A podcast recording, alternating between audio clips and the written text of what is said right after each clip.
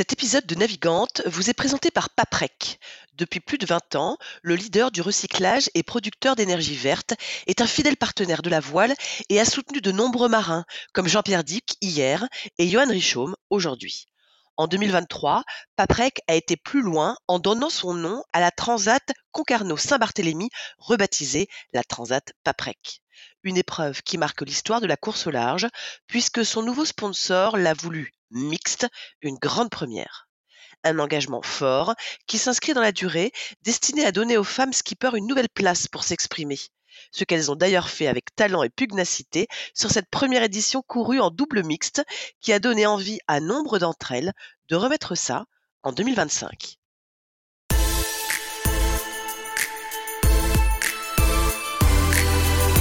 Bonjour à tous, bienvenue dans Navigante, le podcast dédié aux femmes de la course au large et de la régate, celles sous les feux des projecteurs, celles de l'ombre aussi, à ces femmes compétitrices, déterminées, qui mènent parfois mille vies en une.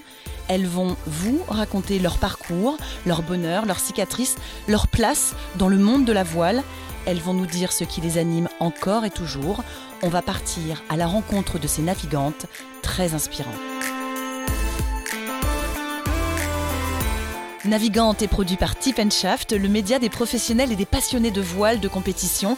Tip Shaft, ce sont deux newsletters hebdomadaires en français et en anglais, des podcasts, des événements, des formations, un studio de production de contenu, ainsi qu'une plateforme de vidéos à la demande et un festival du film que vous pouvez retrouver sur tipenshaft.com. Je suis Hélène Cougoul et vous écoutez Navigante. On ne peut pas s'empêcher de remarquer ses grands yeux bleus mais avouons-le, ce serait vraiment réducteur de la limiter à son magnifique regard.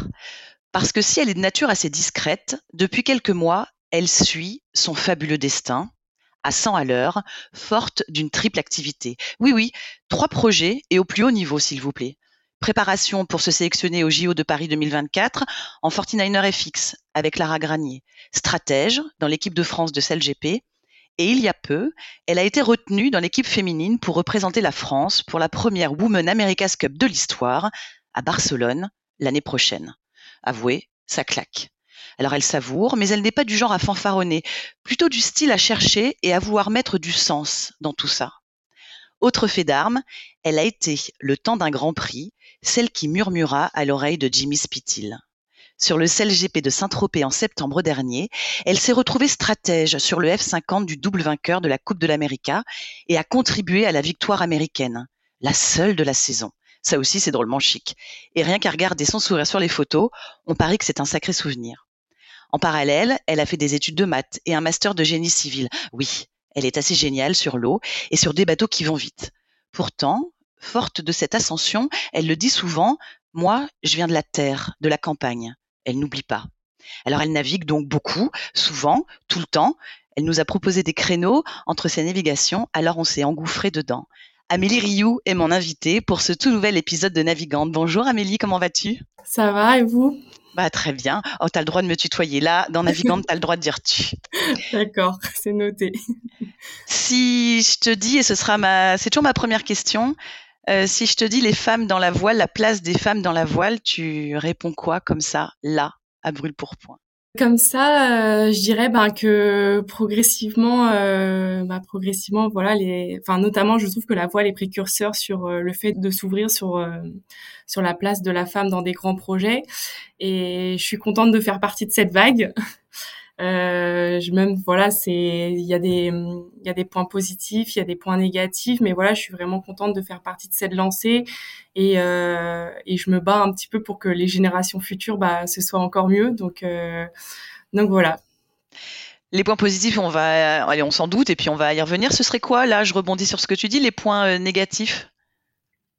Ben en fait par exemple si je prends euh, si je prends euh, voilà si je prends l'exemple de la voile de CLGP, c'est vrai que ben les gars ont beaucoup d'avance sur nous sur euh, tout ce qui est le foil notamment sur ben les gars qui ont fait l'America's Cup tout ça.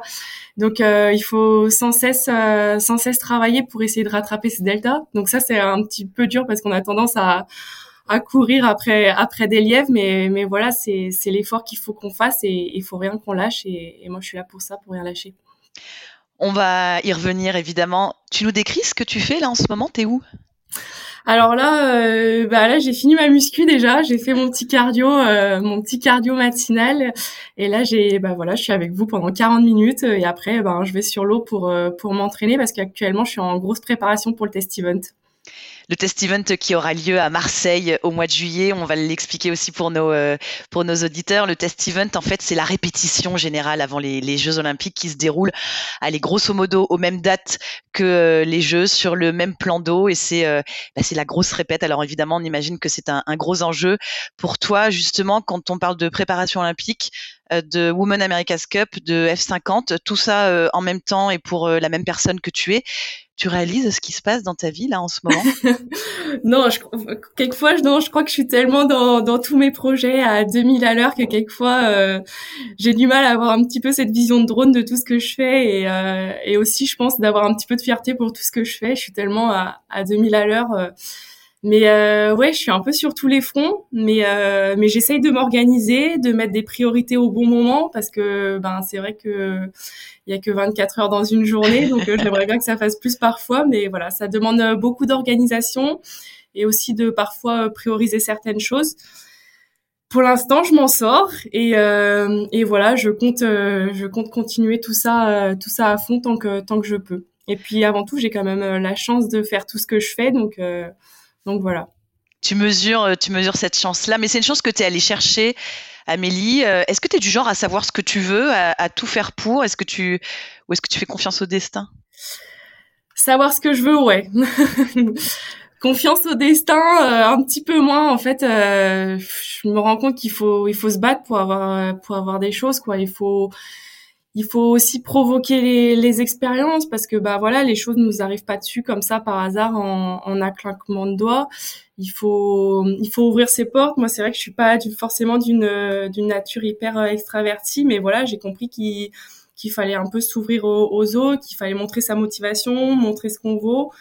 Et puis rester toujours euh, dans une position d'ouverture et, et montrer sa ouais montrer sa motivation. Je pense que ça, ça aide euh, à, ouvrir des portes. Et je pense que si j'avais un message à faire passer euh, aux jeunes et notamment aux, femmes, c'est euh, bah ouais que rester toujours dans cette dans cette posture d'ouverture parce que bah déjà mine de rien je pense que les gens sont plus attirés par des gens qui sont un petit peu ouverts un petit peu un petit peu avenants un petit peu souriants et bah ça c'est un peu mine de rien la première facette entre les humains. Et puis, bah, une fois qu'on a un petit peu franchi cette barrière, bah, montrer ce qu'on vaut et, euh, et ne rien lâcher, montrer qu'on est motivé, montrer qu'on est prêt à, à s'investir à 2000% pour un groupe, qu'on est prêt à s'investir aussi pour euh, pour se développer soi-même en tant qu'athlète. Et euh, moi, c'est ce que j'ai un petit peu compris dans toutes mes expériences passées. Et, et voilà, c'est ce que j'essaye de reproduire tout le temps. Et puis je rajouterais aussi que je pense que rien n'est acquis. C'est pas parce qu'aujourd'hui, euh, voilà, je fais partie de, gros projets que je pense que je fais envier certains. Ben c'est c'est pas acquis. Voilà, il faut que je me remette en, question en permanence. Faut que faut que j'aille chercher de la, haute performance aussi tout le temps. Donc euh, donc voilà, faut faut travailler et faut travailler. C'est c'est un petit peu ma lettre motive pour moi. Tu t'es euh, tu t'es fait un peu violence justement pour pour euh, pour euh, aller euh, casser ce côté pas très extraverti comme tu dis et, et, et s'ouvrir à ça? Ouais, un petit peu forcément parce que ben voilà, quelquefois il faut un petit peu outrepasser sa, sa nature et moi c'est vrai que bah comme je l'ai mentionné, je suis d'une nature où je parle pas forcément dans des groupes, c'est pas voilà, c'est pas moi qu'on va entendre tout le temps. Tu n'es pas le leader vocal forcément. non, je suis pas je suis pas le leader vocal, mais à contrariori, je je pense que je peux être dans une posture de leader dans des dans des groupes euh, voilà quand il faut il faut tirer les, les gens vers le haut, tout ça, je pense que j'ai beaucoup de ressources. Et, euh, et oui, oui, oui, je me suis fait quand même euh, un petit peu violence et je me fais encore euh, encore violence euh, actuellement, mais je pense que c'est aussi euh, c'est quelque chose de, de bien pour moi en tant qu'athlète et en tant que femme. Donc voilà, je serai jamais une extravertie, mais mais je tends un petit peu à m'ouvrir aux autres pour montrer aussi qui je suis et, et qu'est-ce que je vaux surtout. Amélie, au départ, la voile, c'était pas forcément c'était pas forcément gagné. On l'a, on l'a dit, toi, tu es née à Morlaix. Ton papa et ta maman euh, sont euh, agriculteurs. Tu es une fille de la terre. Tu te sens encore une fille de la terre? Tu es une fille de la terre? Ouais, j'ai ça en moi. J'ai ça en moi et, euh, et c'est vrai que c'est avec toujours avec une grande fierté que je le dis parce que ça m'a inculqué beaucoup de valeurs. et notamment vous doutez bien beaucoup de valeurs de travail et, et, et donc voilà ouais j'ai une grande fierté de le dire et c'est vrai qu'on la réaction souvent des gens, c'est de se dire mais comment une fille de la terre euh, est venue euh, à la mer? Et c'est vrai que avec du recul, je me dis c'est marrant comment les gens euh, mettent des mettent les personnes dans, dans des carrés comme si quelqu'un de la terre pouvait pas aller se baigner à la plage ou, ou quoi que ce soit quoi. Et, et, en fait voilà, vous, vous doutez bien, moi je suis issue du Finistère Nord. Euh, mon père a des origines sur l'île de Bas, donc voilà, j'ai très vite eu cette ouverture vers la mer. Mes parents m'ont inscrit à l'école de voile de l'Okirec. Ils m'ont toujours accompagné dans, dans mes projets ben, à hauteur de ce qu'ils pouvaient parce que vous imaginez bien que financièrement, voilà, c'est pas c'est pas une profession hyper lucrative, mais ils m'ont toujours toujours soutenu et encore aujourd'hui, c'est mes premiers supporters et euh, et voilà, je pense que je peux profiter aussi de ce petit moment pour euh, pour leur dire merci. Eh ben, j'espère que voilà, ils, écouteront et euh, en tout cas on a, on a bien compris le, le message. Ça commence comment? Euh, Alors il y a eu cette inscription à, l'école de voile. C'est quoi? C'était fallait faire comme euh, la grande sœur? Fallait faire fallait faire complètement comme la grande sœur. J'ai ma sœur aînée Marine du coup qui a fait de la voile aussi avant moi. Elle a commencé avec mes cousins. Et, et, moi, je l'accompagnais sur, sur toutes les petites régates avec ma mère, je me rappelle. Et moi, je disais à ma mère, je veux faire ça moi aussi. Et donc j'ai commencé très jeune, hein, j'ai commencé à 7 ans. Ma mère m'avait mis un petit peu à la gym pour me canaliser parce que j'avais l'énergie. Alors elle m'emmenait faire des galipettes, mais moi euh, c'était pas trop pour moi. Et du coup voilà, j'ai commencé euh, j'ai commencé la voile à ouais, 6 ans et demi, 7 ans. Je me rappelle à l'époque on avait des petites voiles papillons et tout. C'est c'est vraiment des souvenirs, euh, c'est vraiment des bons souvenirs que j'ai. Et après ça t'a plus lâché? Ça m'a plus lâché non. Sport-études, pôle espoir, euh, c'est quelque chose qui est devenu ancré en toi? Ouais, complètement. Et en fait, j'ai, c'est marrant, mais euh, j'ai toujours cette, euh, ce souvenir en moi de me dire, euh, bah, j'ai fait de la voile, mais très tôt, j'étais animée par cet esprit de compétition. Très tôt, je, je voulais rentrer en sport-études. Enfin, et en fait, euh, je me suis jamais trop posé de questions euh, sur euh, sur savoir est-ce que je voulais faire du haut niveau ou pas. C'est comme si pour moi c'était déjà euh, inscrit et dès mon dès mon plus jeune âge, j'avais cette envie d'aller d'aller chercher de la haute performance quoi. Et hum, donc j'ai toujours franchi les les échelons petit à petit. Donc je suis rentrée en sport études, je suis rentrée en pôle France. Et puis voilà, j'ai rien lâché jusqu'à ce que jusqu'à ce que j'arrive à cette marche du plus haut niveau rien lâcher, quitte à être à Brest et puis à devoir partir à La Rochelle. Euh, c'est ça? Et donc à, à s'éloigner de, de ce noyau familial euh, qui te donne des petites étoiles dans les yeux quand, quand on parle. moi, j'ai la chance de, de te voir. Euh, ça a été un premier sacrifice? Ouais, Complètement, ouais. En fait, c'est à l'issue de mon bac, euh, du coup, j'ai eu mon bac à Brest, et en fait, euh, euh, bah, il y avait cette cette position de la Fédé de regrouper un petit peu toutes les filles. à l'époque, je faisais du laser radial, donc de regrouper toutes les toutes les filles qui faisaient du laser à La Rochelle. Et moi, c'est vrai que j'étais un petit peu isolée à Brest, j'étais toute seule à l'époque. Et donc, euh, bah, c'est poser la question de me dire bon ben qu'est-ce que je fais? Est-ce que voilà, est-ce que est-ce que je, lâche toute ma famille? Euh, Bon, sachant que déjà le sport-études m'avait déjà bien éloigné d'eux. Mais voilà, est-ce que je franchis encore euh, ma route un peu plus au sud, 5 heures plus au sud, ou est-ce que est-ce que je reste est-ce que je reste proche de ma famille? Honnêtement, je me suis pas posé longtemps la question, mais voilà, c'était c'était dur quand même de se dire ben non, j'y vais, c'est comme ça, c'est c'est ce que je veux euh, et, euh, et, il faut que je mette ça en place pour euh, pour pour pour aller chercher de la performance. Donc il faut que j'accepte de quitter ma ma famille et ouais, ça a été un, un premier gros sacrifice pour moi parce que ben forcément à La Rochelle, on vient pas tous les week-ends. Donc et mes parents par leur métier c'était compliqué aussi pour eux de, venir me voir. Donc euh, ouais, il y a eu un éloignement. C'était le premier éloignement euh, le plus euh, le plus loin de ma famille, le plus loin de ma famille que j'ai connu. Ouais.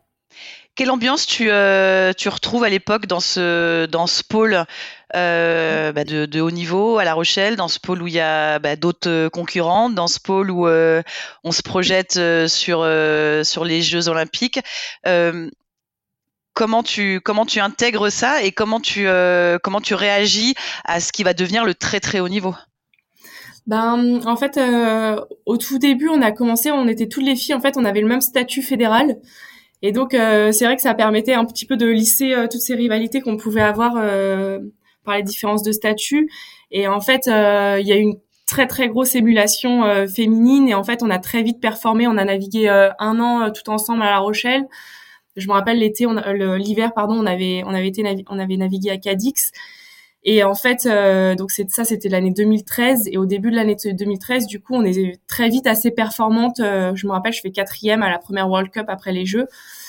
Et donc c'est un bon souvenir parce qu'en fait je me suis rendu compte que ben par cette émulation euh, ben féminine puisque c'était du laser radial ben on a essayé, on a on a réussi à, à aller chercher de la performance euh, tout ensemble quoi. Euh, bon après euh, là voilà c'est comme tout il y a eu des différences dans dans les dans les statuts fédérales donc forcément des, des le groupe c'est un petit peu c'est un petit peu scindé et là c'était un petit peu compliqué parce que vous imaginez bien que ben quand chacune on, on va chercher euh, une place pour euh, pour la sélection au jeu ben il y a un peu un peu moins ce côté amical et un peu plus ce, côté rivalité qui émerge mais euh, mais voilà faut faut faire avec tout en, en respectant les gens quoi moi ça a toujours été ma devise en tout cas de, de respecter les gens qui m'entourent et et voilà c'est quoi le souvenir là qui te vient en tête là maintenant tout de suite de, de cette période là ben comme ça, c'est j'ai une petite euh, j'ai une petite pensée pour euh, pour Mathilde Kerangat. C'est vrai que j'ai pas été au jeu, euh, j'ai pas été au jeu et c'est en 2016 et c'est vrai que ça a été un peu dur pour moi. Mais par contre, après, donc elle m'a demandé d'être remplaçante, enfin d'être remplaçante et surtout d'être partenaire d'entraînement, d'être partenaire pardon d'entraînement. Et, ça, en fait, ça a été une, une aventure humaine euh, hyper riche parce que du coup, on s'est un peu redécouvert parce qu'il y avait moins ce côté rivalité puisque elle, elle était sélectionnée. Et c'est vrai qu'il y avait plus ce côté euh, humain euh, au cœur de ces derniers mois de préparation. Et c'est un bon souvenir que je garde. Et et aujourd'hui, j'ai des très bonnes relations avec elle. Donc, euh, donc voilà, j'ai un petit souvenir pour elle et je lui passe le bonjour. J'espère qu'elle m'écoutera. Mathilde Carangat qui euh, va donc être sélectionnée pour les Jeux Olympiques de Rio. Tu seras sa partenaire euh, d'entraînement. Alors on entend cette aventure humaine qui s'est développée être euh, malgré tout dans l'ombre en fait un peu de la, de la sélectionnée, euh, de devoir aider celle qui a été sa concurrente pour performer le, mieux possible au, jeu. Euh, ça forge quoi dans son caractère à soi? Ben c'est c'est quand même une posture. Euh, oui, j'ai dit que c'était une belle aventure humaine et, et c'est vrai, hein, c'était vrai. Euh, mais à la fois, il faut aussi sacrément s'accrocher parce que ben vous imaginez moi bien que les six derniers mois euh, ils sont euh, à 2000% pour la sélectionnée olympique, que moi, Amélie Rioux, en tant qu'athlète, euh, euh, ben je suis pas du tout sous les projecteurs et je suis juste là pour tout donner pour que elle elle soit euh, elle soit médaillable quoi. Donc je pense que c'est pas donné à tout le monde de savoir donner comme ça sur sur ces derniers mois. Mais aussi moi je le voyais en tant que moi en tant qu'athlète je me suis dit bon je sais pas quelle suite je vais donner à mon projet, mais ces six derniers mois, ça peut être aussi les six derniers mois que tu vas côtoyer au, ben, à travers les meilleures navigantes en laser. Donc c'est aussi à toi de te challenger pour euh, pour être la meilleure quoi. Et c'est vrai que durant ces six, derniers mois, j'ai été aussi euh, assez, très concurrentielle sur euh, sur mon support quoi. Donc donc voilà, c'était hyper intéressant, mais c'est vrai que ça forge aussi un caractère parce que ouais, il faut faut tout donner pour pour l'autre, donc il faut, être assez solide. Et mais voilà, c'était une expérience intéressante et que je regrette pas d'avoir euh, d'avoir mené euh, avec Mathilde. Après ces jeux, euh, tu décides de continuer. Ce sera sur un autre support qui est le, le NACRA 17.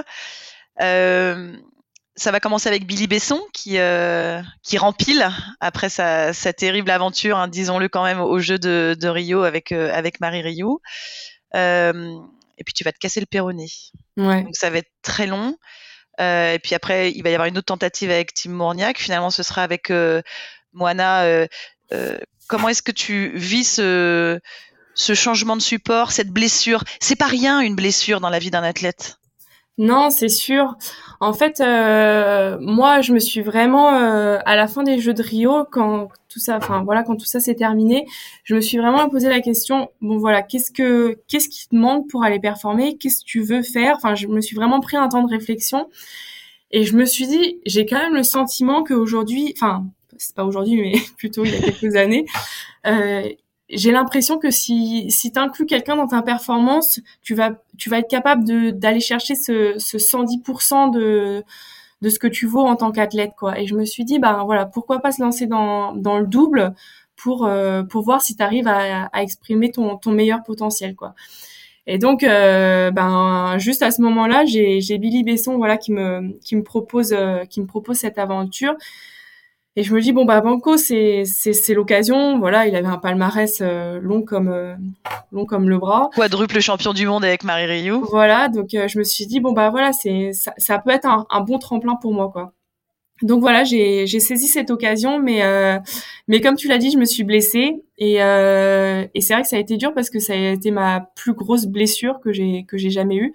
Même si c'est en soi, c'est pas non plus euh, voilà, je me suis fracturé le péroné, mais ça a mis un petit peu de temps parce que en fait j'ai fait j'ai fait trois trois semaines de plate finalement en trois semaines de plate il s'était rien passé, du coup j'ai dû me faire opérer, donc j'ai j'ai eu du matériel tout ça. Et en fait pendant pendant six mois j'ai pas navigué. Donc euh, donc ça ça a été un petit peu un petit peu dur parce que ben tous vos projets s'arrêtent, tous, mes projets se sont arrêtés, donc euh, donc voilà c'est puis le, wagon euh, le wagon il continue mais sans moi quoi. Donc euh, donc ça c'était pas facile mais euh, mais voilà j'ai essayé de rebondir j'ai navigué avec Tim puis puis avec Moana mais, euh, mais à la fin cette, euh, un peu de, de, toutes ces aventures, je me suis dit bon, j'ai l'impression que là, je vais pas dans la bonne direction et que je fais pas les choses comme euh, assez comme je veux, mais plus comme les autres euh, veulent. Donc j'ai mis entre parenthèses tout simplement la, la voile olympique parce que voilà, j'avais enchaîné les les, je pense que j'avais pas fait les, bons choix au, bon moment, donc j'ai fait un, j'ai mis un, stop à, à, la voile olympique. Je me suis dit bon, je, je ferme ce chapitre pour le moment, mais voilà, j'avais au fond de moi, je savais que le livre il n'était pas terminé quoi. Et, euh, et donc à ce moment-là, j'ai, eu pas mal de, de, de projets pardon professionnels qui se sont ouverts à moi. J'ai eu euh, notamment euh, bah, le projet de la boulangère euh, en Diam 24 sur le Tour de France à la voile. Sur le Tour de France à la voile, 100% féminin. Et ça, c'était une excellente aventure aussi. Et, et c'était vraiment du coup de l'équipage ben à à quatre à bord pardon. Non, on était à trois à bord, mais on était quatre dans toute la team. Et voilà, ça c'était vraiment une grosse expérience. Et aussi, euh, bah voilà, il fallait que je m'adapte à un support qui était complètement nouveau pour moi. Et c'était un beau challenge et c'était vraiment une belle aventure que j'ai partagée avec euh, Mathilde Géron à l'époque qui était skipper du bateau.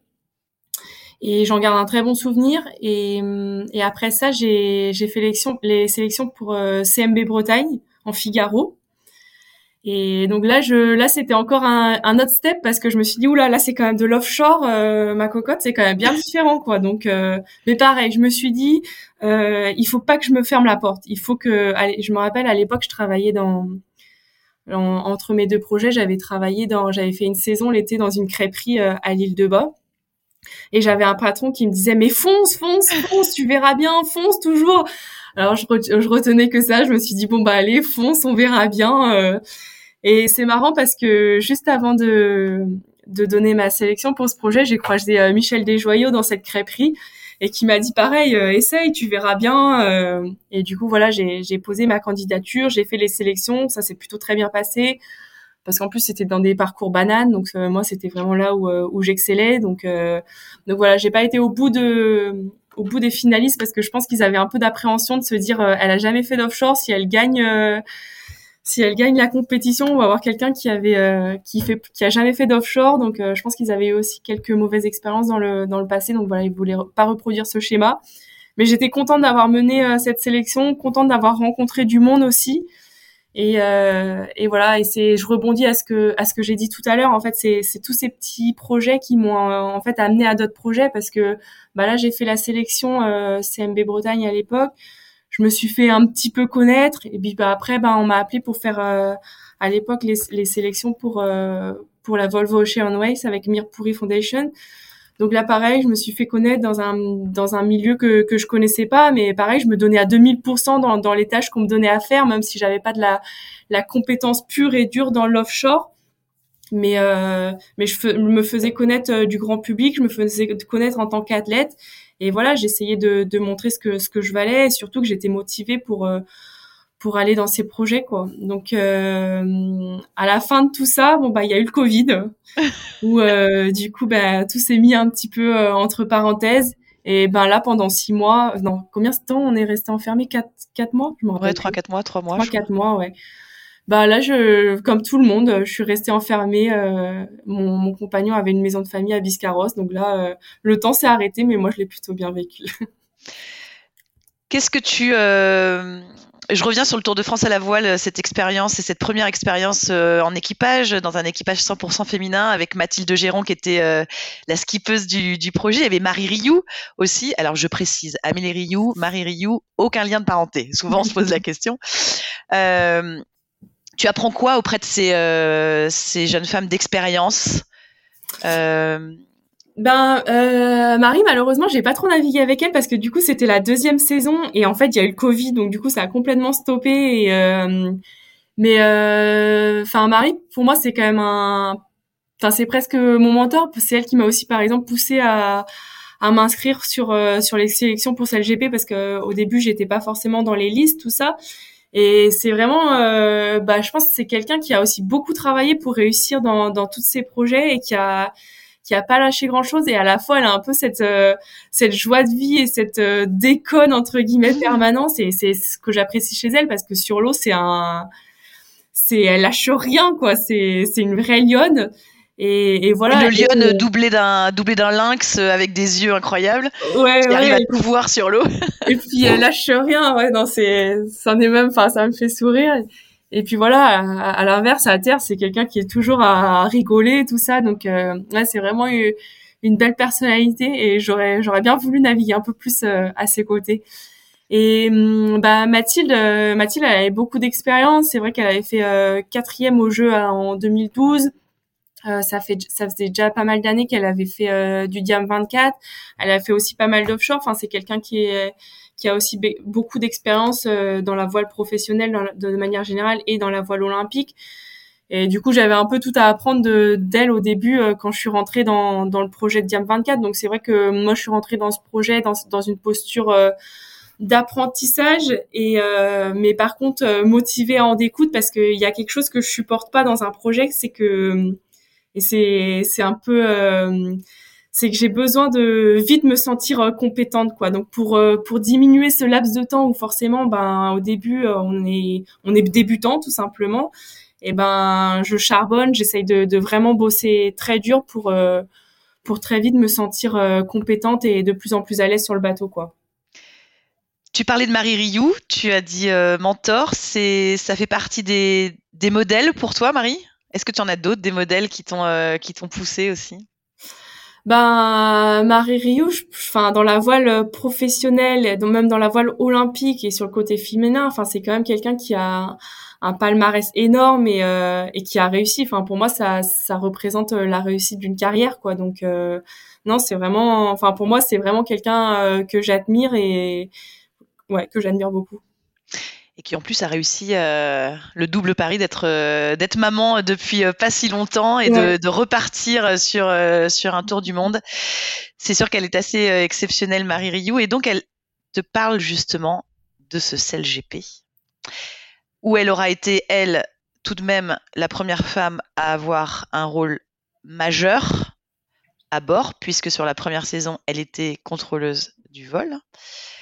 Et elle va te dire, dis donc, ils sont en train de sélectionner des, des jeunes femmes pour, euh, pour les équipages de CLGP. Tu devrais, euh, tu devrais t'intéresser à ça. Alors moi, j'ai lu dans un article que tout de suite après, tu as commencé à checker tes mails et il n'y avait rien. Il n'y avait pas de demande. ouais, c'était, c'est, c'est, tout à fait ça. Il n'y avait pas de demande euh, pour améliorer vous. Donc, euh, et ouais, c'est elle qui m'a dit, euh, je me rappelle, on, était en stage en Diam 24, il me semble, et elle m'a dit, ben, ouais, il y a une sélection qui se prépare et tout. Bah, t'as dû recevoir un mail ou quelque chose. moi, ni une ni deux, je check mes mails et j'avais rien. je lui dis, bah non, j'ai rien. Elle me dit, bah, essaye. Donc là, euh, en fait, j'avais rencontré euh, Bruno Dubois quand j'avais fait euh, mes expériences sur Mirpuri Foundation parce que c'était lui qui était manager du projet à l'époque. Et du coup, donc du coup, j'avais ses coordonnées et je me suis dit, ben, je vais La pas lettre. me je vais pas me démoter. je vais envoyer un mail. Je vais lui dire que je suis motivée, que je suis clairement motivée, que si les sélections elles sont ouvertes, et eh ben moi je veux faire partie de cette sélection.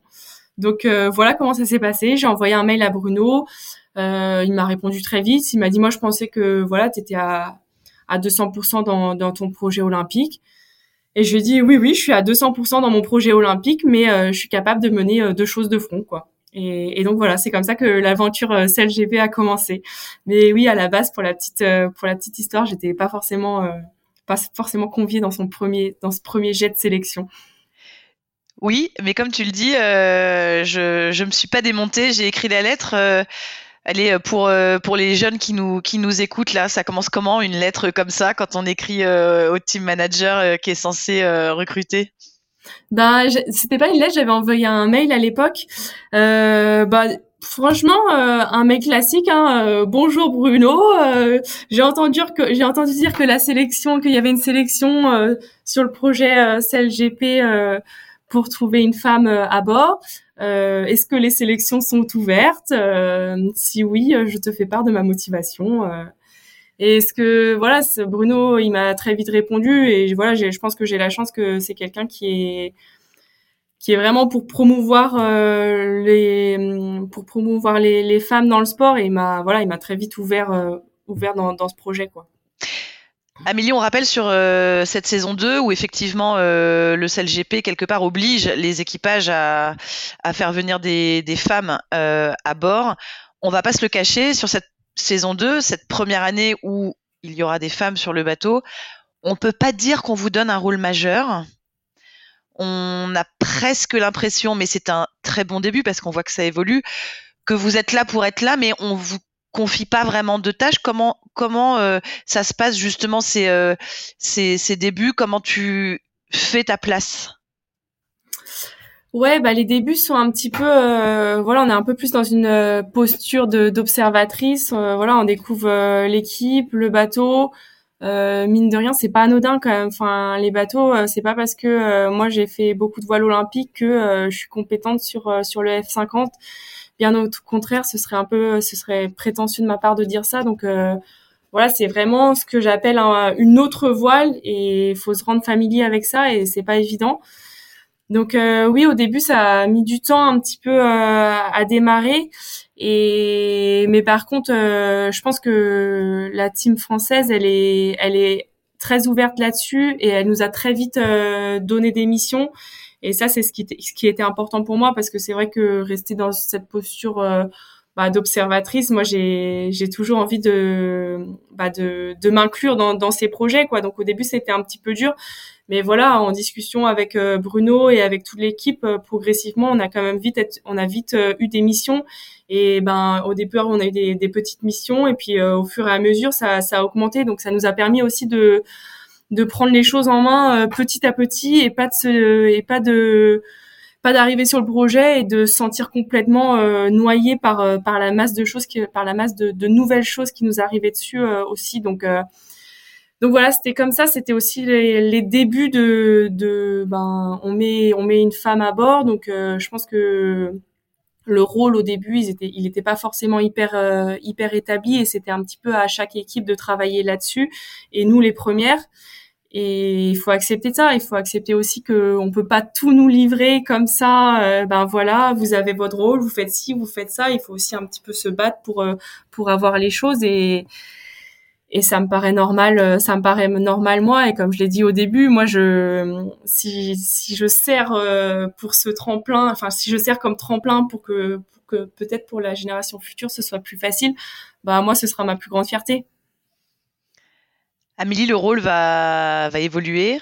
Euh, l'année dernière, lors de la saison 3, euh, euh, les femmes avaient ce rôle de stratège hein, quand vous êtes à 6 à bord. Tu peux nous expliquer ce que c'est que le stratège? Toi, tu es derrière. Alors, c'était en alternance avec Manon Audinet, et puis maintenant, il y a Maëlle Frascari aussi dans l'équipage tricolore. Toi, tu es derrière Quentin, tu es derrière le pilote. Décris-nous ton rôle. Bah en fait, euh, moi du coup j'ai le rôle de stratège, donc je suis derrière, donc on appelle ça en sixième position. Et du coup, euh, c'est moi qui gère euh, tous les tous les contacts avec avec les autres les autres adversaires. Donc si ça passe ou pas dans les croisements, c'est moi aussi qui parle de l'aspect stratégique. Donc s'il y a plus de vent de tel ou tel côté, donc je suis vraiment ce qu'on pourrait dire les yeux du bateau quand tous les autres gars sont un petit peu à 200% dans leur mission. Euh, Quentin, il a vraiment énormément de choses à gérer, donc euh, il y a beaucoup d'angles morts sur ce bateau, donc moi je suis vraiment, ouais, je suis vraiment garante de voir tous les dangers environnants autour du bateau. Et voilà, donc il y a beaucoup de responsabilités sur ce rôle et, donc parfois, souvent, pas mal de stress. Tu nous décris un peu toi tes, euh, tes sensations sur euh, les, les premières navigations sur ce F50 assez dingue? Ah ben moi ça a été euh, franchement ça a été j'avais franchement je dis je dis toujours la même chose mais j'avais l'impression d'être dans une montagne russe quoi. J'avais le j'avais mon cœur qui faisait des hauts le cœur, je me suis dit mais je vais être malade. Je vais être malade à l'arrière et c'est enfin franchement c'est rien que d'en parler c'est c'est grisant quoi. Et enfin moi je suis, je suis tellement contente d'avoir vécu ça dans ma vie et euh, enfin c'est des sensations que que j'ai j'ai j'ai jamais eu euh, dans dans un autre sport dans un autre sur un autre bateau forcément. Donc euh, ouais c'est c'est les montagnes russes. Et puis en fait c'est comme tout c'est marrant mais donc les premières navigations on est impressionné par tout tout le temps. On se dit mais oh et on est je me dis mais comment les gars ils arrivent à en plus donc être capable de d'être de se familiariser avec la vitesse et en plus d'être euh, compétent sur toutes les sur toutes leurs tâches. Et puis en fait euh, au fur et à mesure des navigations ben pareil euh, moi je finis par me familiariser avec la vitesse.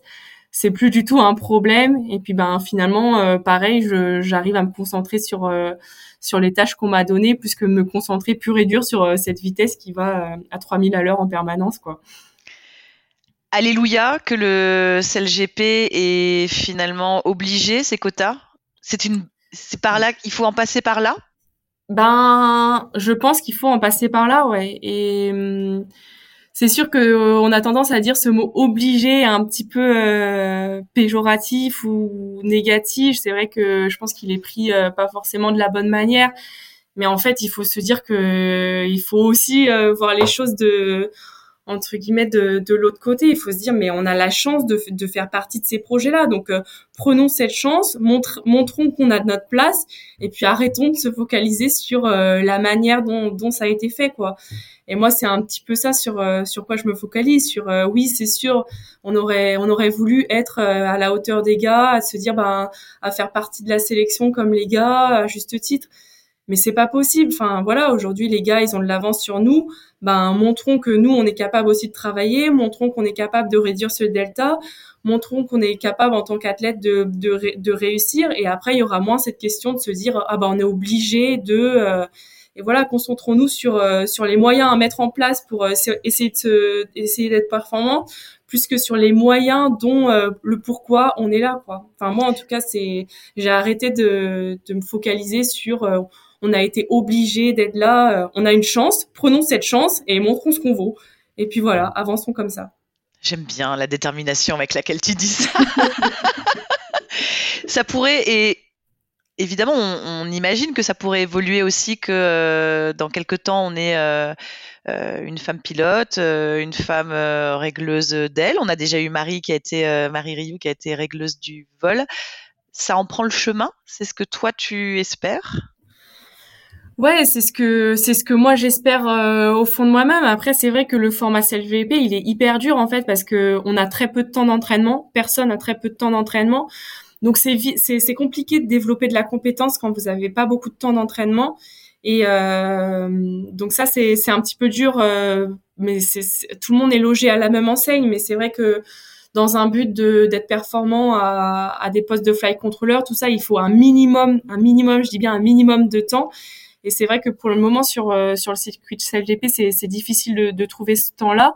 Mais euh, voilà, je sais que que la ligue il met en place quand même des des temps euh, d'apprentissage réservés aux femmes dans les journées. Donc ça, on pourrait faire mieux, mais voilà, ça avance progressivement et il faut se concentrer là-dessus. Et moi, je, en tout cas, je, je lâcherai, je lâcherai rien pour que, pour qu'on ait notre place à bord et puis pour montrer, pour montrer ce qu'on vaut. On l'a dit en introduction, alors évidemment, on t'a déjà beaucoup posé la question, mais c'est quand même une sacrée anecdote. On va se replonger, on est en septembre 2022, euh, c'est le Grand Prix en France, à Saint-Tropez. Et il se trouve, Amélie, que toi, tu es euh, la, on va dire, la, navigante euh, remplaçante. Ce qui veut dire que si un équipage a besoin d'une navigante parce que la leur euh, s'est blessée, eh bien c'est toi qui vas aller remplacer. Et il se trouve que, euh, eh bien, les Américains, malheureusement, la stratège américaine se blesse avant le Grand Prix. Et donc, on vient de chercher pour être la stratège de James Pittil. Et ça, c'est pas rien quand même sur le papier. James Pittil, qui est quand même un sacré euh, monstre sacré euh, de, de, la, de la régate, qui est le double vainqueur de la, de la Coupe de l'Amérique, et tu vas te retrouver propulsé sur le bateau américain. Euh, ça fait quoi quand on vous annonce ça? ouais, en fait, alors en plus c'est pas tout à fait ça l'histoire parce que ah bah bravo, je me suis trompée, mince. non, non, non, mais en fait normalement du coup, euh, bah, il y avait Manon et moi sur l'événement et en fait normalement sur le papier c'était moi qui était euh, qui était enfin, titulaire titulaire dans l'équipage français pour euh, pour le poste pour l'événement de Saint-Tropez. Et en fait, je revenais de, de mon championnat du monde au, Canada, à, de, à Halifax. J'avais directement fait Halifax-Saint-Tropez, donc c'est vrai que j'étais assez fatiguée. J'avais fait un championnat du monde euh, très dur. On avait fait une, fin de saison assez compliquée euh, avec Lara. Et donc j'arrive à Saint-Tropez, euh, je suis enfin je suis vraiment contente de mais voilà, il faut être capable en l'espace de, de 12 24 heures de voyage de switcher complètement de cette un peu déception sur mon projet olympique à bon bah voilà, il faut je suis dans une nouvelle posture avec cette GP. Donc je suis une autre athlète, donc voilà, c'était c'était assez challengeant et je pense que j'ai pas forcément très bien réussi à le faire. Je suis arrivée avec beaucoup de fatigue, je pense et ça a dû se ressentir au, au, au sein de l'équipe et du coup voilà après après discussion avec euh, avec Quentin et Thierry ils ont ils ont décidé mais on a décidé que que ce serait Manon qui arrivait avec euh, beaucoup plus de fraîcheur euh, que moi de de prendre ce ce rôle dans l'équipe française. C'est vrai que c'était une déception pour moi, mais voilà, on est, enfin moi je suis au, je suis au service d'une équipe, pas pas juste moi en tant qu'individu. Euh, ouais, j'étais pas enfin voilà, quand vous faites partie d'un projet collectif comme ça, on se bat pas pour ses intérêts personnels, on se bat pour des intérêts collectifs. Et donc voilà, c'était dur parce que forcément j'étais déçue de pas pouvoir monter sur le bateau. Mais voilà, je l'ai accepté et puis euh, je l'ai clairement accepté et puis moi je voulais que, que cette équipe aille chercher de la performance et que peut-être moi sur cette sur cette semaine j'étais un petit peu un petit peu en deçà. Donc voilà. Et le soir même, donc je, je me rappelle, j'avais j'avais mon frère qui m'attendait, il était venu me voir à Saint-Tropez et le soir même, en fait, euh, je croise euh, Philippe Presti et qui me dit, ben, avec euh, Thierry Douillard également, et qui me dit, ben, notre américaine s'est blessée. Est-ce que tu voudrais bien naviguer avec avec nous Bah oui, oui, oui, bien sûr. et donc, et donc voilà, c'est parti comme ça. Et je me rappelle, je, je, sors de la base et là, je, je suis quand même pris d'un stress monstre et je me suis dit, mais oh là là, mais ça va être sacrément stressant ce qui va m'arriver là. Et, euh, et en fait, euh, et ouais, c'est, enfin, c'était, c'était une chouette opportunité et, euh, et ça s'est très bien passé. Moi, j'ai joué le jeu à 2000%. Euh, j'étais américaine le temps d'un week-end. Euh, je me suis vraiment euh, impliquée dans cette équipe comme si c'était, si c'était la mienne pour toute la saison. Et j'ai vraiment essayé de donner, de donner le meilleur de moi-même en tant qu'athlète, quoi. Donc c'était doublement challengeant parce que à la fois sportivement c'était hyper challengeant pour moi. Et puis ben tout se passait en anglais. Donc euh, voilà c'était voilà c'était une double un double double expérience double objectif pour moi mais ça ça s'est plutôt bien passé et euh, même très bien passé. Bah oui. Ça s'est soldé par une victoire. Donc euh, donc voilà c'était c'était beaucoup beaucoup de bonheur et je pense que c'est un souvenir énorme pour moi et c'est je pense le meilleur souvenir en, en voile que j'ai pour moi. Il a été comment Jimmy Spittil avec toi? Ben en fait, euh, moi j'avais quand même cette appréhension aussi de me dire oh là là, il a il a l'air euh, il fait peur quand même. et et en fait euh, ben non, enfin j'ai rencontré mais quelqu'un d'hyper humain, de de jamais dans jamais dans l'émotion. J'étais assez admirative de voir quelqu'un qui est jamais dans l'émotion qu'on soit dans le dur, qu'on soit même quand on a gagné, c'est pas voilà, c'était pas dans dans la démonstration ou quoi que ce soit, toujours toujours quelqu'un qui est assez neutre ouais et neutre émotionnellement et ça c'est plutôt c'est plutôt agréable parce que dans en fait dans les même dans les pires moments bah il se passe pas de il y a pas de surréaction ou quoi que ce soit quoi. C'est c'est voilà chacun se reconcentre sur son poste ou quoi que ce soit et je pense que c'est aussi pour pour ça que j'ai vraiment réussi à, à m'exprimer c'est que je me sentais pas dans dans un climat de de rush ou quoi que ce soit c'est euh, j'avais ma place il me laissait ma place et, c'est aussi vraiment ça pour, enfin, c'est, c'est les raisons pour lesquelles j'ai beaucoup apprécié mon week-end avec cette équipe parce que j'ai vraiment eu le sentiment euh, qu'ils m'ont laissé ma place et qui, qui m'ont laissé m'exprimer en, en tant qu'athlète, quoi. Et ouais, j'avais j'avais le sentiment à la fin de ce week-end de bah, d'avoir un petit peu de fierté pour moi aussi parce que j'avais je me suis dit bah j'ai donné un petit peu de cette équipe euh, moi pour cette équipe moi en tant qu'athlète j'ai quand même réussi le défi de de gérer tout ça en anglais. Donc euh, ouais c'était une petite fierté aussi pour moi quand même. Il t'a dit quoi à la fin Il t'a dit quoi à la fin? Il t'a dit quoi à la fin? Parce qu'on le rappelle, hein, les, les, Américains, et donc toi, vous allez remporter ce Grand Prix de Saint-Tropez, notamment avec un samedi dans des conditions complètement dingues. Euh, à la fin, même s'il n'y a pas beaucoup d'émotions, euh, il te dit quoi, James Fittil Ils te disent quoi, les Américains? Il me dit, euh, il me dit, euh, tu veux pas être américaine euh, On te retrouve, on te trouve un copain américain, euh, comme ça pour la green card. tu veux combien oui, oui, c'était, c'était assez marrant. bon, mais malgré tout, c'est vraiment, une belle aventure humaine pour moi et une super expérience. Et c'est, c'est voilà, c'est parce que au début, on peut, au début, voilà, j'étais un petit peu, un petit peu triste, forcément, de pas naviguer avec le projet français, mais mais voilà, du, d'une expérience, euh, j'enchaîne sur une autre et, et je tiens, voilà, vraiment à souligner qu'il faut toujours montrer qu'on est motivé, toujours montrer qu'on qu'on reste dans une position d'ouverture parce que ben voilà ça ouvre des petites portes et ces petites portes après ça ouvre ça vous ouvre un, un boulevard parfois tout simplement. Et puis l'aventure continue avec le CLGP. On se retrouvera euh, sur le Grand Prix à, Los Angeles. Hein, ce sera un, nouvel endroit. Je pense que ça va être costaud. Los Angeles, ça a l'air bien euh, exigu comme, euh, comme plan d'eau, évidemment. Et tu le disais, il faut, faut saisir les opportunités, faut ouvrir les petites portes, et puis il faut faire des choix aussi. On en parlait euh, au début. Il y en a un que tu as dû faire euh, aussi entre euh, revenir à la préparation olympique ou partir au large avec Johan Richaume. ça a été le choix de faire la préparation olympique pour les Jeux de, de Paris 2024 avec Lara Granier. ça te fait du bien comment de retourner sur l'olympisme, de retourner dans un projet où là vous êtes deux femmes à bord. Euh, ça se passe comment? Ouais, en fait, ça a été, ça n'a pas forcément été un choix facile à faire parce que ben forcément un projet euh, d'Ocean Way, enfin c'était le tour de, l'Europe à l'époque, bah ça fait rêver aussi. Moi, je me suis dit, mais ben voilà, peut-être que c'est c'est une c'est une petite, enfin c'est une grande porte qui va encore une porte? Moi. Ouais, encore une porte, décidément. Et euh, mais en fait, euh, je me rappelle en plus c'était juste l'après Covid, j'avais pas trop de nouvelles, tout ça. Et je me suis dit l'olympisme, il faut quand même être euh, voilà, moi je suis équipière donc physiquement, il faut quand même être assez assez solide. Et c'est vrai que je me dis la voile professionnelle, je peux peut-être plus perdurer dans la voile professionnelle que je peux dans la voile olympique. Et je me suis dit voilà, tu as toujours dit que tu avais fermé un chapitre mais que le livre, il est pas terminé. J'avais un excellent feeling avec Lara, un excellent feeling humain.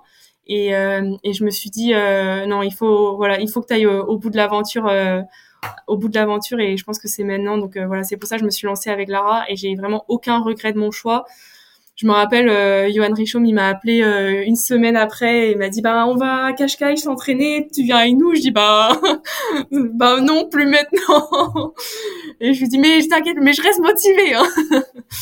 Et mais voilà, j'ai j'ai aucun regret euh, de mener aujourd'hui mon, mon aventure avec euh, avec Lara. C'est c'est vrai que c'est c'est hyper challengeant aussi parce que ben le double c'est c'est pas forcément tout le temps évident. C'est vrai qu'on est deux personnalités complètement différentes, mais on a un objectif fort, c'est de sélectionner au jeu et d'aller euh, et d'aller chercher une médaille. Donc voilà, faut faut apprendre à fonctionner ensemble, faut apprendre à, enfin faut comprendre qu'on a des, des visions différentes d'aller à la haute performance. Donc c'est beaucoup de, tolérance l'une envers l'autre, mais c'est très riche humainement. Et et voilà, je, maîtrise le présent, je sais, je maîtrise pas le futur, je, je donne tout pour y arriver, mais en tout cas, c'est ce que je vis, c'est des de très beaux moments, euh, de très beaux moments, et euh, et je pense que j'en garderai un excellent souvenir.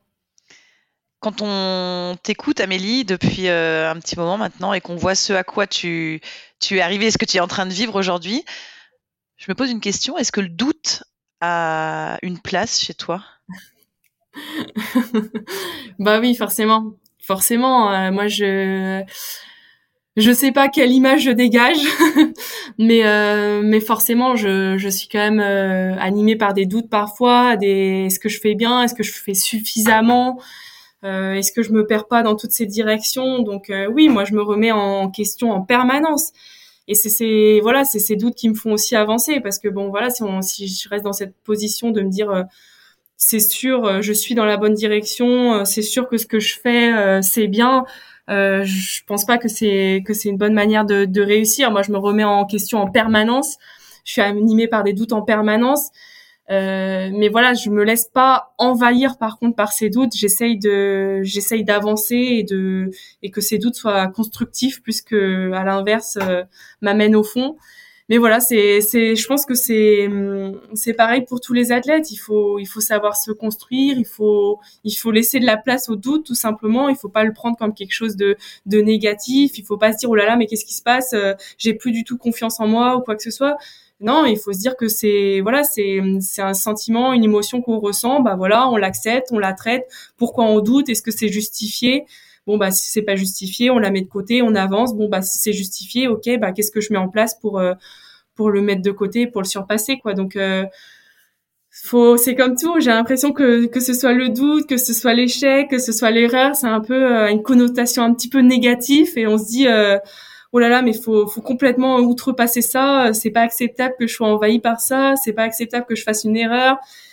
Mais voilà, on est avant tout des humains et des humains, ça a des émotions au quotidien. Il faut, je pense qu'il faut, euh, il faut accepter ces émotions. Il faut les vivre pleinement. Et puis, euh, et puis, il faut les surpasser quand c'est nécessaire et puis les traiter quand aussi quand, quand c'est important. Je prends note. CLGP, Jeux Olympiques, Women America's Cup euh, en, prévision. On a parlé de ton emploi du temps tout à l'heure, hein, qu'il fallait malheureusement, il n'y a que 24 heures dans une journée, donc il faut tout, euh, tout compacter, tout rentrer. Euh, comment est-ce que tu appréhendes ce, cette triple activité, si je puis dire?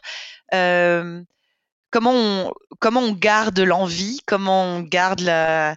C'est ça l'envie en fait, parce que c'est c'est très très prenant, hein, c'est de la navigation tout le temps, c'est de la gestion de projet euh, tout le temps. Comment on garde cette envie? Ça, c'est une première question. Et puis, euh, comment tu passes d'un univers à l'autre et comment est-ce que tous ces, univers t'enrichissent te, et, te, et te font grandir? Bah, en fait, moi, ce qui, ce qui m'anime au quotidien et ce qui me, ce qui me permet de garder cette envie en permanence, c'est que je suis passionnée par ce que je fais. Je suis, je suis clairement passionnée par ce que je fais. Je, je, je regarde pas tout le temps que j'y consacre. Et, euh, et je pense que c'est ça aussi qui me permet d'être capable de, de donner tout mon temps pour ça. Et hum, il faut, je pense, euh, voilà, c'est hum, trois projets, c'est beaucoup. Bon, c'est pas trois projets à 100%. Aujourd'hui, ben voilà, vous l'avez compris, je prépare le test event, donc j'ai, euh, je pense, 70% de, de, mon temps qui est consacré à cette préparation du test event. Euh, en même temps, je sais que directement euh, après le test event, je m'envole pour Los Angeles. Donc pendant mes temps de récup de ce projet olympique, et eh ben il va falloir que je que je potasse clairement euh, ben, pour préparer au mieux cette, euh, cette épreuve de, de Los Angeles, puisque j'ai quand même euh, pas navigué depuis Sydney, donc ça fait quelques mois. Donc il faut en, il faut en permanence en fait se, se challenger et, euh, et, se dire bah ok là j'ai un moment de repos ou euh, sur mon projet olympique ben voilà c'est un moment de repos. Mais est-ce que c'est un moment de repos pour mes autres projets? Bah peut-être que non peut-être que oui. Mon corps a besoin clairement de se reposer et de me déconnecter complètement. Donc quelquefois je vais manger du beurre salé en Bretagne et je mange les crêpes de ma mère pour pour un petit peu mettre entre parenthèses toute tous ces projets voiles. Mais voilà, c'est beaucoup d'organisation, je pense. Et euh, je suis pas sûre que ce soit une qualité que, que j'ai à la base, mais qu'en fait, euh, j'ai pas le choix de développer. Et euh, donc, euh, je fais des erreurs, mais j'apprends de mes erreurs, j'apprends à m'organiser, aussi un petit peu euh, écouter mon corps en tant qu'athlète. Et voilà, pour l'instant, euh, pour l'instant, pour l'instant, j'y arrive, mais ouais, pour l'instant, j'y arrive pas trop mal, ouais. Et après, ce que que ça m'apporte en fait. Aujourd'hui ben mon projet olympique ça me prend énormément de temps et je trouve que mes autres euh, projets que ce soit CLGP ou la Women America's Cup c'est un petit peu une bulle où, où, je, rencontre d'autres personnes où je vois d'autres projets d'autres manières de fonctionner. Et c'est un peu un peu ce côté euh, ben bidirectionnel, c'est un petit peu des allers-retours entre chaque projet que je fais en permanence. C'est pas bon bah là je mets entre parenthèses l'Olympisme, là je suis complètement dans un autre projet. Et non, c'est en fait bon ben là je suis sur CLGP, bah peut-être que je peux apporter euh, des compétences que j'ai développées dans mon projet olympique sur ce projet-là. À l'inverse, ben après j'ai fini CLGP, je repars sur l'Olympisme. Bon bah t'as vu sur euh, sur CLGP là, c'était pas mal ce qu'ils ont fait et tout. Je pense que c'est des trucs que tu peux mettre sur ton projet. Allez, je repars sur mon 49er et c'est en permanence comme ça en fait c'est pas c'est pas trois projets complètement cloisonnés bien au contraire c'est en fait c'est tous ces projets ils sont enrichissants l'un envers l'autre et c'est ça qui est hyper intéressant et que j'essaye de mettre en place la Women America's Cup la première de l'histoire ouais c'est chic de se dire qu'on fait partie de l'équipe? c'est chic. Euh... Alors chic, je sais pas si c'est le mot. Non, c'est c'est, ça fait quoi en fait? C'est un petit peu plus basique comme question, mais ouais, bah pareil. C'est, enfin moi le et enfin, enfin une Woman America's Cup. Ouais, le, enfin moi le projet de l'America's Cup, c'est des projets qui m'ont fait rêver et de pouvoir maintenant euh, le toucher du doigt, je me dis mais mais pareil, c'est c'est une chance énorme que que j'ai de de pouvoir faire partie de ces projets. Donc euh, ouais, enfin un projet Women's America's Cup et j'ai, tellement hâte de pouvoir monter sur ce bateau euh, qui est la C40, de voir euh, de voir les sensations que que ça a et, euh, et non, je suis je suis vraiment contente de de pouvoir m'impliquer dans dans ce projet également. Et je pense que voilà, c'est donc là c'est un, autre c'est un autre contexte parce qu'on n'est plus dans dans la mixité comme CLGP, là on est dans un projet 100% féminin donc voilà, c'est encore un, un, autre contexte, un autre contexte où ben où va falloir s'adapter aussi à, à telle ou telle circonstance et, et c'est ça aussi qui est que moi je trouve hyper challengeant en tant qu'athlète, c'est que ben il faut sans cesse s'adapter, il faut jamais rester dans sa zone de confort. Sur CLGP, on a très peu de temps d'entraînement, mais à la fois il faut chercher de la performance, voire de la très haute performance.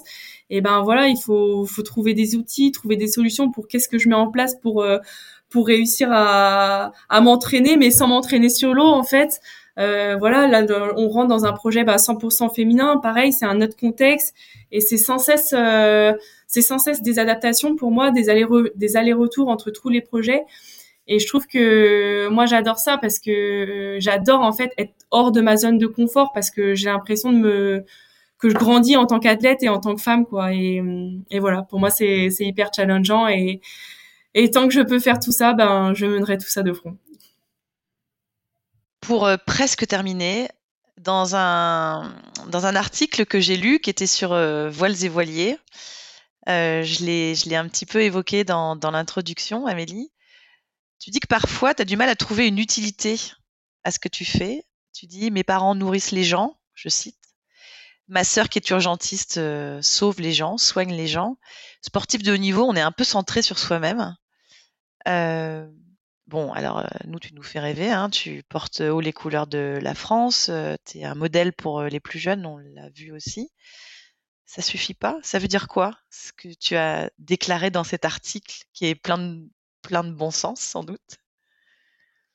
Ouais, c'est vrai que c'est quelque chose, ça me fait sourire parce que j'en ai beaucoup parlé à, à Bruno Dubois à l'époque, mais moi c'est quelque chose qui m'a toujours, en fait c'est quelque chose qui m'anime et euh, je me suis toujours dit, je, j'ai sentiment au fond de moi que j'ai besoin de faire quelque chose euh, d'utile. Alors vous allez me dire, la notion d'utilité, elle est hyper large. Et puis je me suis rendu compte qu'en échangeant avec les gens, en fait, que que chacun a sa propre définition de l'utilité et que ben je me suis rendu compte qu'en échangeant avec des athlètes, ben juste le simple, le simple pour moi c'est le simple fait, mais juste le simple fait de, de faire rêver les gens, tout ça, ben ça a ce côté utile. Mais c'est vrai que pour moi, de, par le milieu que je viens, de, par l'éducation que j'ai eue, c'est vrai que, ben, comme vous l'avez mentionné, mes parents sont agriculteurs, ils nourrissent. Ma sœur, elle sauve des vies. Et c'est vrai que moi, quelquefois, en tant que sportif de haut niveau, je me dis, mais mince, à part me préoccuper de ma petite personnalité, euh, de, ma petite bobologie, euh, j'ai pas le sentiment d'être euh, d'être hyper utile quoi. Donc donc ouais, c'est quelque chose qui c'est quelque chose qui m'anime parfois mais euh, mais à la fois c'est contrebalancé par euh, par le fait que j'ai la chance d'être quelqu'un qui est passionné par euh, par ce qu'elle fait. Et je pense qu'aujourd'hui c'est c'est peut-être pas donné à tout le monde.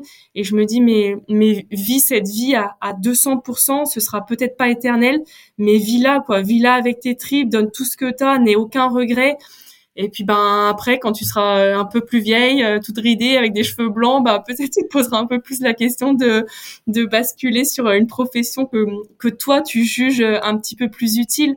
Mais mais en en attendant, euh, vis ta vie quoi, vis ta vie, vis tes rêves et euh, et vis ta passion jusqu'au bout parce que parce que c'est une chance et parce que c'est une belle vie.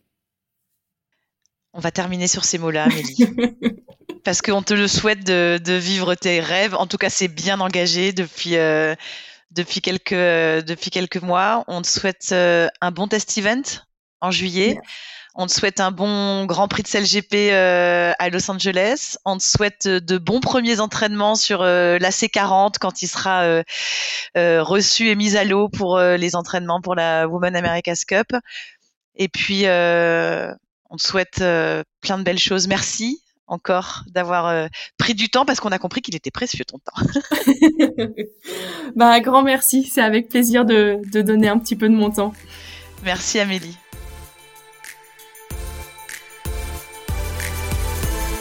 Merci d'avoir écouté cet épisode de Navigante produit par Tip Shaft. N'hésitez pas à nous dire ce que vous en avez pensé, n'hésitez pas non plus à le partager. Et si vous souhaitez suivre l'actu de la voile de compétition, abonnez-vous à la newsletter de Tip Shaft, c'est gratuit, elle est envoyée chaque vendredi à 17h et pour vous inscrire, ça se passe sur tipenshaft.com. À bientôt.